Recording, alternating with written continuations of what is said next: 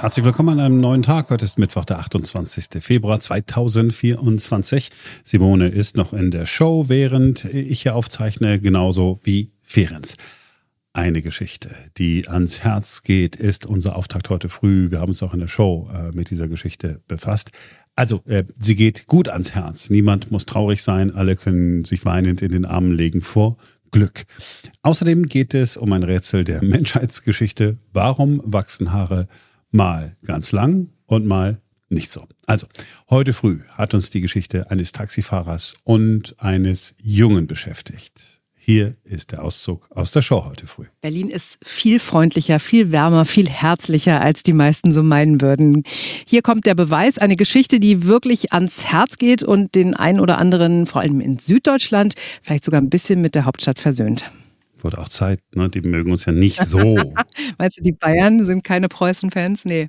Außer ab sofort in einem kleinen Örtchen namens Volkach in der Nähe von Würzburg. Da wohnt ein 14-Jähriger, der hier bei uns in Berlin versehentlich ein kleines Abenteuer erlebt hat, mit gutem Ausgang, Gott sei Dank. Eigentlich sollte der Junge seinen Vater besuchen in Baden-Württemberg. Man hat ihm dafür ein Ticket gekauft für einen Fernbus, mit dem er alleine dorthin fahren soll. Der Junge macht alles richtig, guckt sogar, dass der Bus die richtige Nummer hat. Aber dummerweise hat man ihm ein Ticket für den Bus nach Berlin gekauft. Und er ist dann auch wirklich bis nach Berlin gefahren. Und als er da angekommen ist, hat er seine Mama angerufen und die hat gesagt, okay, bleib wo du bist. Also ne, ich komme dich abholen, aber ich werde mehr als fünf Stunden brauchen nach Berlin. So, also die Mutter sagt dem Jungen, äh, weißt du was, du nimmst dir ein Taxi und wartest dann am Hauptbahnhof. So, und jetzt kommt der Berliner Taxifahrer Mashid Asodolai ins Spiel, gebürtiger Iraner.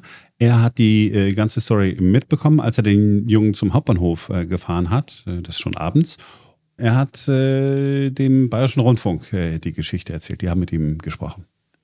Dann habe ich mit Mama gesprochen. Ich sagte, Mama, er ist ein bisschen bei mir, bis sie kommen. Die sind verschiedene Menschen, gute Menschen, böse Menschen und er ist 14 Jahre alt. So, und dann macht er ein Foto von seinem Taxikennzeichen, äh, schickt aus äh, der Mutter die Adresse, damit sie weiß, dass ihr Kind sicher ist. Und dann macht er mit dem Jungen einfach eine Stadtrundfahrt. Äh, zum Beispiel äh, fährt er zum Brandenburger Tor, äh, dann gehen die beiden noch essen. Ja, ja, sie hatten ja auch viel Zeit, ne? Also und dem Taxifahrer wird das erst ein bisschen später klar, dass die Mutter ja wirklich eine lange Strecke äh, vor sich hat aus Bayern. Ich habe dann überlegt, wenn die Mama von Würzburg nach Berlin kommen soll. Und dann habe ich gesagt, Mama, Andrea, hör mal zu, wir fahren dir entgegen.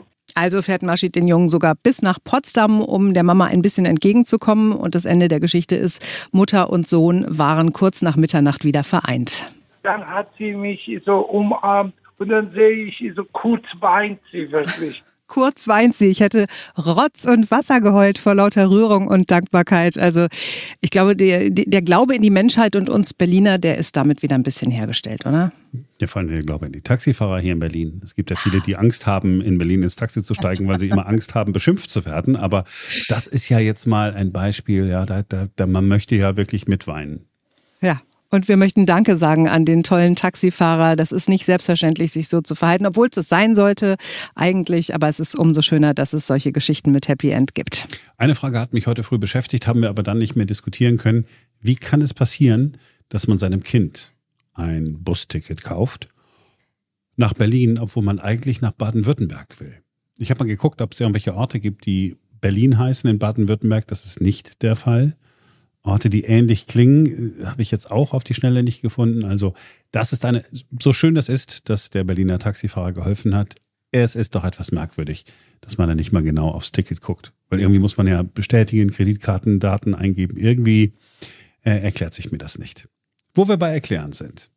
Warum darum ist ja unsere tägliche Portion Alltagswissen in der Show. Heute ging es um die Frage, warum wachsen Haare auf dem Kopf? Ganz lang und an anderen Stellen nicht. Das liegt in erster Linie an ihrer genetischen Programmierung. Alle Haarpartien haben eine unterschiedliche Wachstumsgeschwindigkeit und einen unterschiedlichen Lebenszyklus. Haare auf dem Kopf wachsen zum Beispiel ungefähr 2,5 Millimeter pro Woche, das ist gut ein Zentimeter pro Monat, und fallen erst nach etwa sieben Jahren aus. Augenbrauenhaare dagegen wachsen pro Woche nur etwa ein Millimeter und verlassen uns bereits nach wenigen Monaten wieder. Das heißt also, viele Haare werden vom Zeitlichen gesegnet, bevor sie überhaupt länger werden können. In manchen Unseres Körpers spielt Reibung aber auch eine Rolle. Wenn man zum Beispiel sehr enge Socken in immer der gleichen Länge trägt, dann werden die Haare am Schienbein beispielsweise abgerubbelt und haben gar keine Chance, länger zu werden.